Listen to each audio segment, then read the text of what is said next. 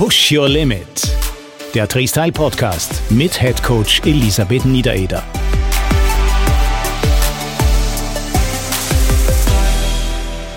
Willkommen zu einer neuen Folge von Push Your Limit, dem Freestyle Podcast. Natürlich wie immer mit Head Coach Elisabeth Niedereder. Hallo, liebe Lissy. Hallo, liebe Dieter. Heute wollen wir uns mit einem manchmal etwas vernachlässigten Thema beschäftigen.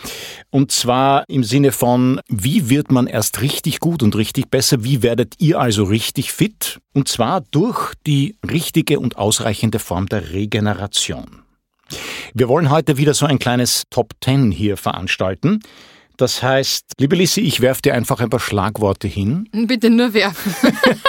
Im übertragenen Sinne selbstverständlich. Wir sitzen zwar doch ein paar Meter voneinander entfernt, aber also wir werfen nur Worte. Gut. Noch. Schauen wir mal. Das hängt immer von der Entwicklung der jeweiligen Folge ab. Das erste Wort dazu, Wort Rap, Schlaf.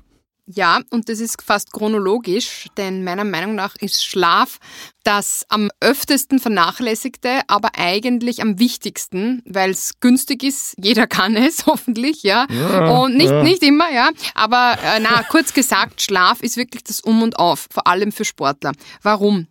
Im Schlaf habe ich endlich die Zeit, mich zu regenerieren. Nicht nur körperlich, sondern auch geistig. Man muss wirklich die Schlafzeit nutzen, die man hat. Ja? Und dazu möchte ich jetzt gern ein wenig ausholen. Ja? Denn erstens einmal, wenn man von Schlaf spricht, richtigem Schlaf, guten Schlaf, worauf kommt es da eigentlich an?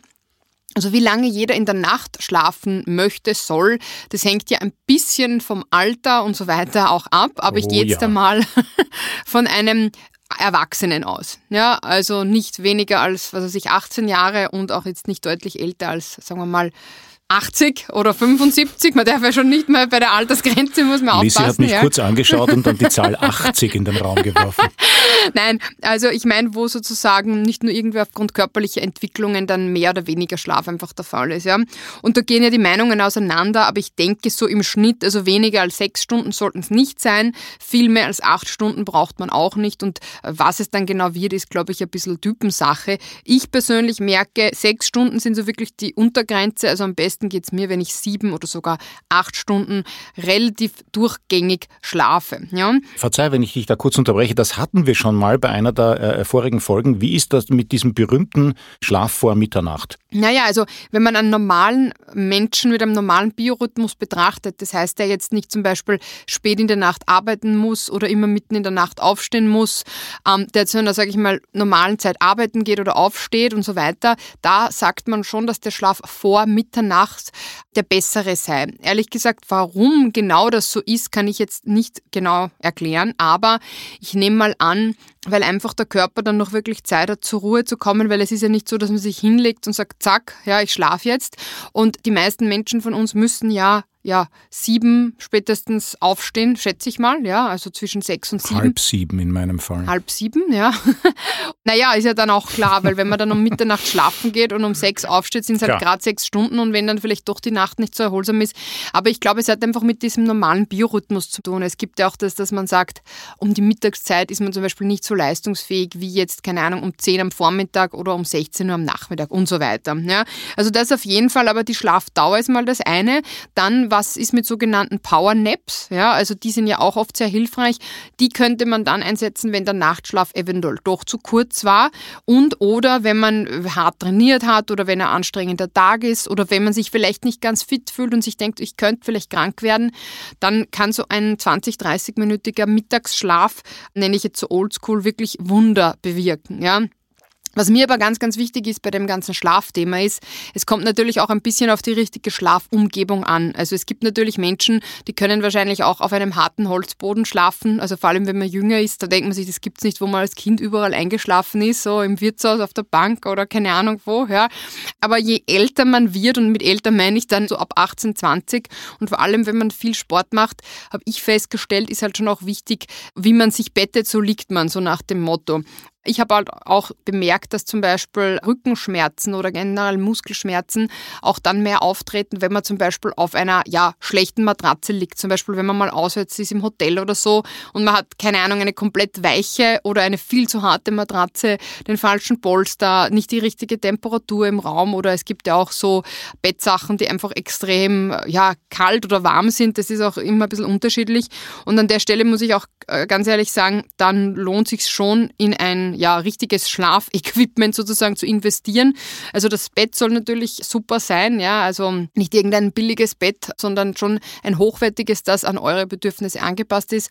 Und natürlich, was kommt aufs Bett drauf? Die Matratze. Und an der Stelle muss ich eine ganz kurze Werbeeinschaltung machen, weil ich habe jetzt, ja, ich habe jetzt jahrelang, ähm, sage ich mal, immer so komplett Versionen genommen, wo die Matratze meistens schon dabei war, habe mir gedacht, ja, es passt schon, es geht schon. Aber nachdem wir mittlerweile ja meistens zu dritt im Bett liegen, ja, und, und mein Freund ist zwar nicht viel schwerer als ich, aber trotzdem ist er, sage ich mal, ein Mann und hat vielleicht ein anderes Schlafbedürfnis und das Baby liegt auch meistens im Bett. Und wir haben uns jetzt für eine Matratze von Emma entschieden, weil die genau die richtige Festigkeit hat. Also sie ist weder zu hart noch zu weich und ganz wichtig ist, wenn einer aufsteht in der Nacht, ja, oder sich einfach nur umdreht, dann spüren das die anderen nicht. Weil das hat mich bei der vorigen extrem genervt und oft aufgeweckt, weil sobald sich der Partner bewegt hat oder nur aufs WC gegangen ist, hat sie dann schon fast aus dem Bett gehauen. Ja. Und da kann ich nur sagen, also ich habe die Emma Original heißt die. Ich werde vielleicht später nochmal näher drauf eingehen, denn wenn ihr den Podcast bis zum Schluss hört, gibt es auch ein kleines Goodie, nämlich einen tollen Rabattcode für Emma-Produkte. Aber auf jeden Fall, also da würde ich nicht sparen, das ist ganz, ganz wichtig und ich sage mal, spätestens mit 30, 35 kommt man dann drauf, wenn dann vielleicht doch der Rücken manchmal wehtut. also das heißt nicht nur die Schlafdauer, sondern auch, wo man drauf liegt, das ist ganz, ganz wichtig. Ja. Und ja, und meiner Meinung nach vielleicht auch noch zu sagen, Sportler brauchen, glaube ich, tendenziell schon eine Spur mehr Schlaf. Ja, also weil ich vorher von der Dauer gesprochen habe, nur um das abzurunden. Meine Erfahrung war, wenn ich hart trainiert hatte, dann habe ich mindestens acht Stunden braucht. Unter acht Stunden war zu wenig plus Mittagsschlaf. Ja. Da muss man aber auch sagen, das waren noch zwei Trainingseinheiten am Tag. Aber da warst du ja Profi und hattest dann quasi den Luxus, außer Schlafen unter Anführungszeichen und dich zu ernähren, nicht mehr allzu viel tun zu müssen. Und da kommen wir zum klassischen engagierten Amateurproblem. Ich habe noch tausend andere Sachen zu erledigen und das geht dann oft zu Lasten der Regeneration. Ja, das stimmt, aber man muss sagen, ich habe studiert nebenbei. Das machen nicht alle okay. Sportler, aber ich habe mir gedacht, okay, gut, äh, Olympiasieger werde ich nicht mehr, sollte ich vielleicht doch ein Studium machen, na Spaß. Also das war für mich immer klar, also Ausbildung ist das Wichtigste. Das ist dann das Thema einer anderen Folge. Das ist das Thema Ausbildung ist das Wichtigste. Ja. So, liebe Lisi, nachdem es sich heute um einen Word-Rap handelt mhm. oder so ähnlich, schmeiße ich das zweite Wort quer durch den Raum, welches da ist. Na, es sind eigentlich zwei Worte. Richtige Ernährung. Ja, richtige Ernährung. Das ist oft so plakativ. Was heißt richtige Ernährung? Ja, natürlich soll es adäquat sein für die Bedürfnisse, aber ich möchte hier betonen, einerseits ist es die generelle Ernährung, ja, und dann insbesondere die Ernährung rund ums Training, die die Regeneration ausmacht. Denn was viele falsch machen ist, dass sie einfach nach dem Training zu spät essen, trinken vor allem, ja, dass sie sich denken, na, ich habe eh keinen Hunger, ich habe eh keinen Durst, ich warte mal, bis der Hunger kommt. Oder vorm Training nichts mehr essen und dann komplett ins Defizit gehen. Also äh, Stichwort Nüchternlauf, ich glaube, da habe ich mich eh schon mehr als genug drüber ausgelassen. Eines deiner Lieblingsthemen, eine Folge ja, machen. Na. Und, ähm, na, und ähm, das ist einfach wichtig. Ich meine, wie man sich richtig ernährt, worauf es ankommt, da gibt es, glaube ich, Podcast-Folgen, wo wir das schon ausführlich erklärt haben. Aber ich möchte einfach nur kurz ein paar Stichworte dazu sagen. Einfach ausgewogene Ernährung, ja, nichts weglassen, keine Makronährstoffe weglassen, abwechslungsreich, viel frisches Gemüse und natürlich auch Obst, ja. Vor dem Training eher leichte Kost, ansonsten eher auf Vollkornprodukte achten, aber bitte nicht vor dem Training, ja, oder rund ums Training. Auch vom Training nicht direkt Gemüse oder so essen, das ist eher dann oft nicht so gut wegen der Ballaststoffe. Und während und nach dem Training ist einfach ganz wichtig, dass ihr einerseits auf die Hydrierung achtet, also vor allem bei längeren Einheiten und jetzt, wo es ein bisschen wärmer wieder wird draußen und nach dem Training gleich einmal was trinken, ja, also am besten sofort und innerhalb der ersten 30 Minuten einen kleinen Snack, kohlenhydratreich und auch eiweißreich und dann würde ich sagen, spätestens innerhalb von zwei Stunden nach dem Training eine richtige Mahlzeit. Also nicht fasten nach dem Training, sondern da braucht es der Körper am dringendsten. Hier fliegen die nächsten beiden Worte. Stress reduzieren. Uh, Stress reduzieren, ja. Also mir kommt ja heutzutage eines so vor. Stress wird immer nur negativ assoziiert. Also wenn man sagt, oh, ich habe so einen Stress, ja, aber witzig ist, dass das meistens die Leute sagen, die dann aber gleichzeitig 20, 30 Stories am Tag auf Instagram machen, wo ich mir denke, du hast einen Stress, aber dafür hast du Zeit. Also hast du deshalb Stress oder was ich damit meine, ist die heutige Generation, und das hört sich an, als wäre ich schon 80, kann, glaube ich, nicht mehr einordnen, was ist positiver, sogenannter Eu-Stress und was ist negativer Stress, ja. Weil ein gewisser Stresslevel ist notwendig, dass wir überleben, ja. Weil wenn unsere Vorfahren alle nur faul auf der Haut klingen wären und gesagt haben, ah, das passt jetzt nicht in meine Work-Life-Balance, dann wäre ich und du heute, wären wir nicht da ein bisschen überzogen. Das heißt, mit Stress reduzieren meine ich unnötigen Stress reduzieren. Also zum Beispiel natürlich für Sportler ist das auch ganz wichtig, aber rund ums Training. Ein Training ist natürlich nicht immer, wie du sagst, für Amateursportler kann ich nicht sagen, oh, ich muss vorher das und das, aber nicht noch reinpressen, wenn ich eh schon komplett am, am Limit bin und sich hinten und vorne nicht alles ausgeht. Da ist vielleicht vernünftiger, mal eine Einheit auszulassen oder zu verkürzen. Ja? Aber mit Stressreduktion meine ich unnötige Tasks sozusagen beiseite schieben. Das heißt, man muss nicht permanent am Handy erreichbar sein. Man muss nicht permanent alle zehn Sekunden sein Instagram-Profil checken.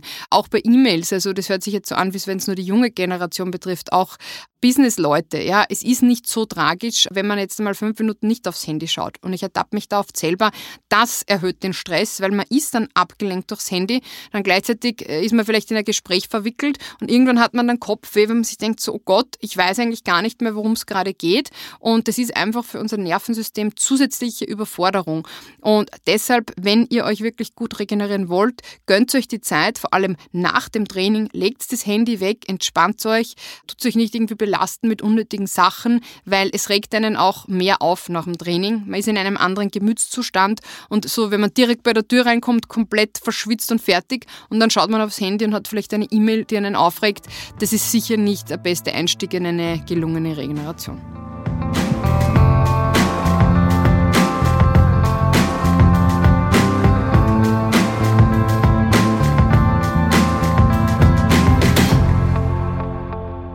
Gut, aber das führt uns natürlich sofort zu Punkt 4, nämlich Handy-Bildschirmzeit minimieren. Also wie im vorigen Punkt schon angesprochen, das ist natürlich ein Riesenthema. Bei dem jetzigen Punkt geht es mir aber vor allem darum, vorm Schlafengehen zum Beispiel, eben in Regenerationsphasen, da kann einen das wirklich negativ beeinflussen. Ich möchte ein Beispiel nennen. Es ist zum Beispiel schon 23 Uhr am Abend und es fällt einem noch ein, oh, ich habe vielleicht das und das am Laptop nicht erledigt. Ja? Dann Laptop ein, ja, dann das Licht weckt einen ja quasi wieder auf, bringt einen sozusagen aus dem Schlafrhythmus, in dem man schon vielleicht oder in dem Vorschlaf Schlafzustand, ja, und bringt eigentlich das ganze System durcheinander. Was anderes, was mir aber noch einfällt, weil Laptops kann man ja mittlerweile so einstellen, dass dieses Blaulicht, also dieser Filter, dass das nicht so aggressiv ist. Aber zum Beispiel Fernsehen vom Schlafengehen. Ja? Jetzt höre ich mich wirklich an wie eine Oma. aber nicht die wilden Filme schauen vom Schlafengehen. Gell? Na, aber im Ernst. Also ich bin so ein Mensch, ich weiß nicht, wie du bist, Dieter, ja, aber ich fiebere mit. Ich bin so emotional, wenn ich einen, äh, irgend so einen Thriller oder Krimi oder auch nur eine Polizeisendung sehe, dann bin ich so, ah, was passiert da, warum passiert da das? Und mein Freund sagt immer, ich weiß es auch nicht, ich frage ihn trotzdem. und ich, mir geht das richtig nahe, ja, oder wenn irgendwer stirbt oder ein Tier stirbt oder irgendwas passiert in einem Film, Serie, das geht mir wirklich nahe, ja. Und ich merke dann oft, wenn ich vorm Schlafen gehen schaue, das wühlt mich total auf, ja. Und vielleicht ist nicht jeder so gestrickt, aber wenn ihr so seid, dann würde ich euch empfehlen, wenn ihr in Ruhe schlafen wollt, ohne Albträume, dann vielleicht nicht den ärgsten Thriller oder Krimi vorm Schlafengehen schauen. Aber egal, was es für ein Film ist, alleine dieser Bildschirmkontakt jetzt in dem Sinn, dass man reinschaut stundenlang, ist sicher nicht die beste Schlafvorbereitung. Ja, ganz sicher. Also du solltest wahrscheinlich spätestens zum Mittag aufhören, fernzuschauen. Die wilden, ja, du, was ist schon seit einem, Jahr, seit einem Jahr soll ich nicht mehr fernsehen. ja, also ja nicht. Aber es ist natürlich vollkommen richtig. Ja. Also zumindest eine halbe Stunde, Stunde. Mhm. Äh, gut, äh, als Vater eines zwölfjährigen Sohnes, ja, hm, da, mhm. da gelten dann solche Regeln. Das heißt, Stress reduzieren natürlich, und das hängt ganz eng zusammen mit Bildschirmzeit reduzieren, das betrifft ja eh alle von uns. So, hier kommt die Nummer 5, Routinen entwickeln. Mhm.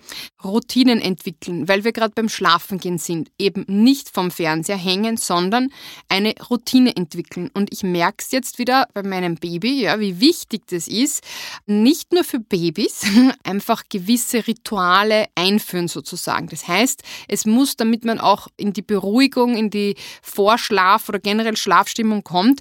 Das kann nicht jeden Abend anders ablaufen und man braucht gewisse Routinen, damit man sich auch sicher ist und damit sich dann der Körper und der Geist auch darauf einstellen können. Das heißt, ich würde empfehlen, eben vorm Schlafengehen erstens einmal nicht zu spät essen, dass einmal das ganze Verdauungssystem nicht zu sehr belastet ist. Vor allem nichts Schweres, Fettiges, komplett Scharfes oder irgendwas, was man nicht verträgt, essen. Ja? Und ich würde fast empfehlen, mindestens zwei Stunden vorm Schlafengehen zu essen, wenn es möglich ist. Ja? Dann natürlich nichts Koffeinhaltiges trinken oder irgendwas, was einen komplett äh, aufweckt. Ja?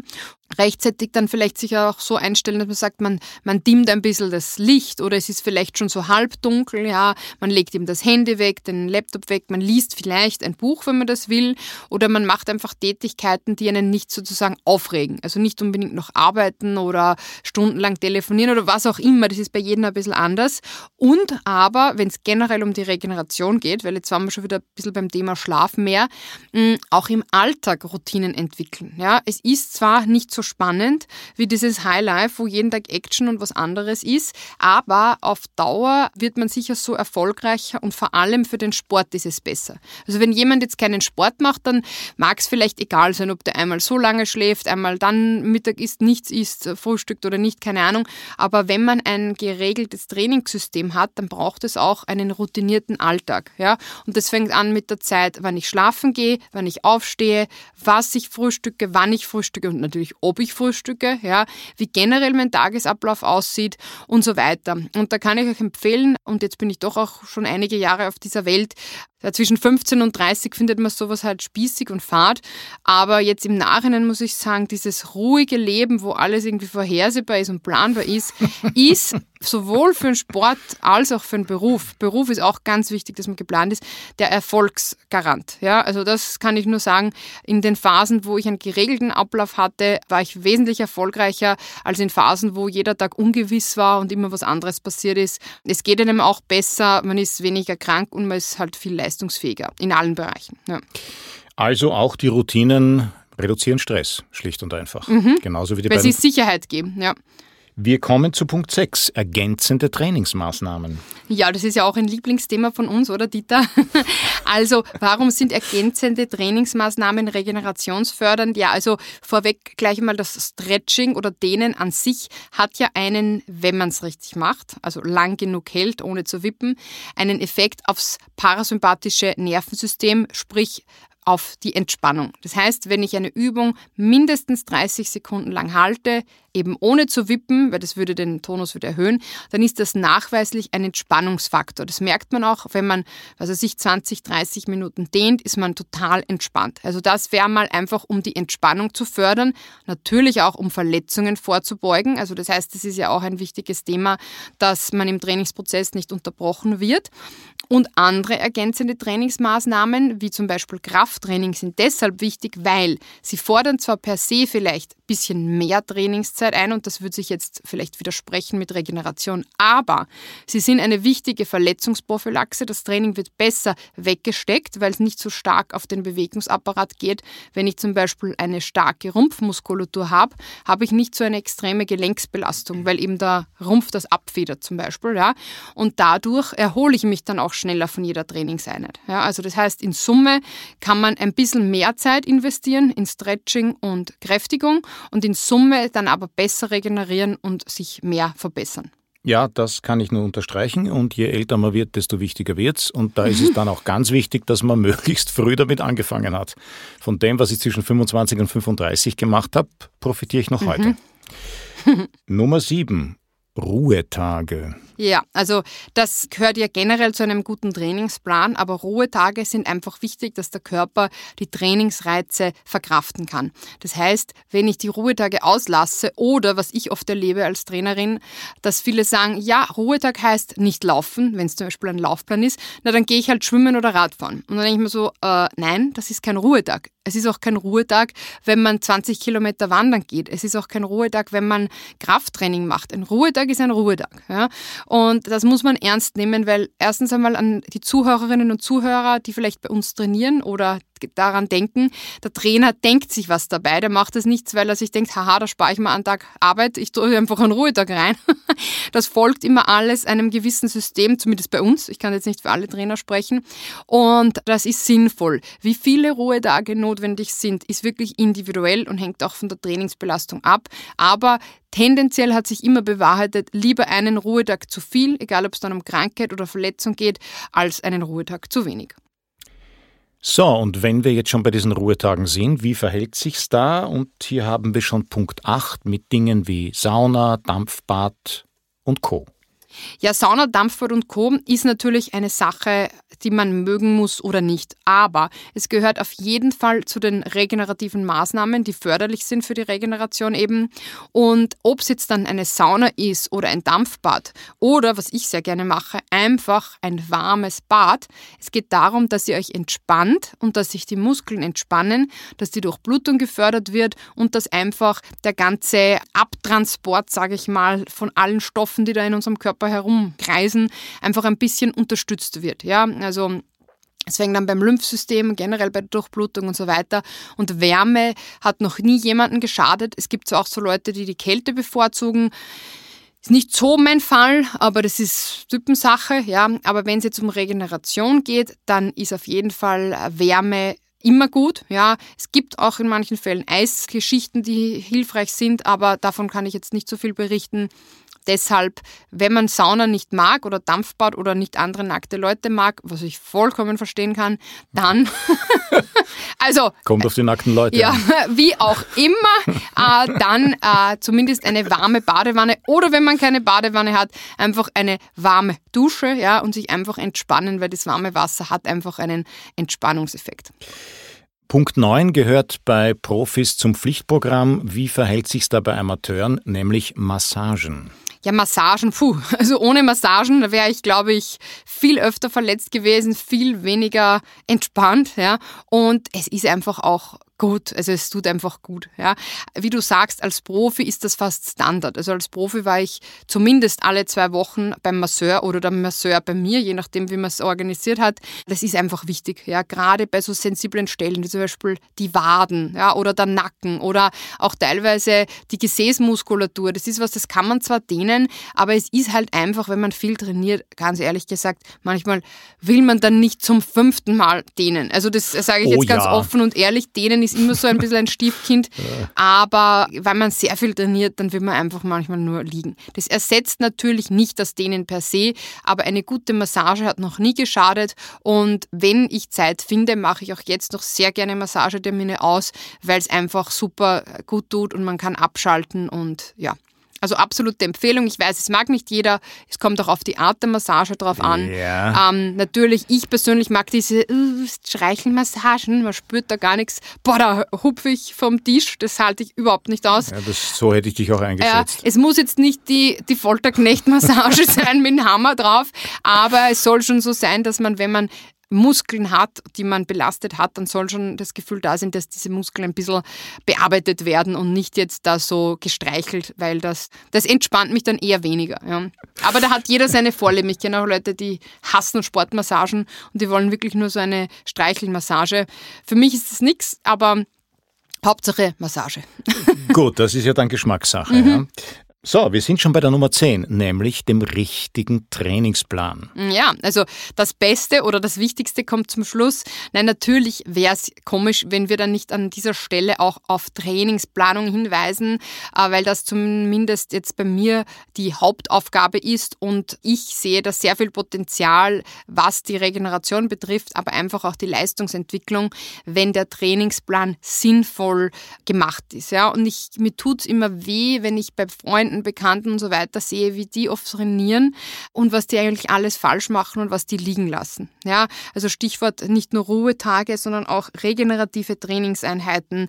Die Aufeinanderfolge von Trainingseinheiten ist völlig falsch. Es wird nie ein Laktattest gemacht. Das sind die falschen Trainingsbereiche. Das ist alles so vergebene Liebesmüh, kann man fast sagen, weil es ist zwar Bewegung und es macht zwar Spaß, aber es bringt halt einfach nicht so viel, als wenn man es jetzt professionell und optimal gesteuert macht. Und natürlich, wenn der Trainer sich was überlegt und sagt, okay, du solltest nach dem Longjog am nächsten Tag nichts tun, dann werdet ihr am Tag darauf merken, dass ihr gut regeneriert seid. Ja?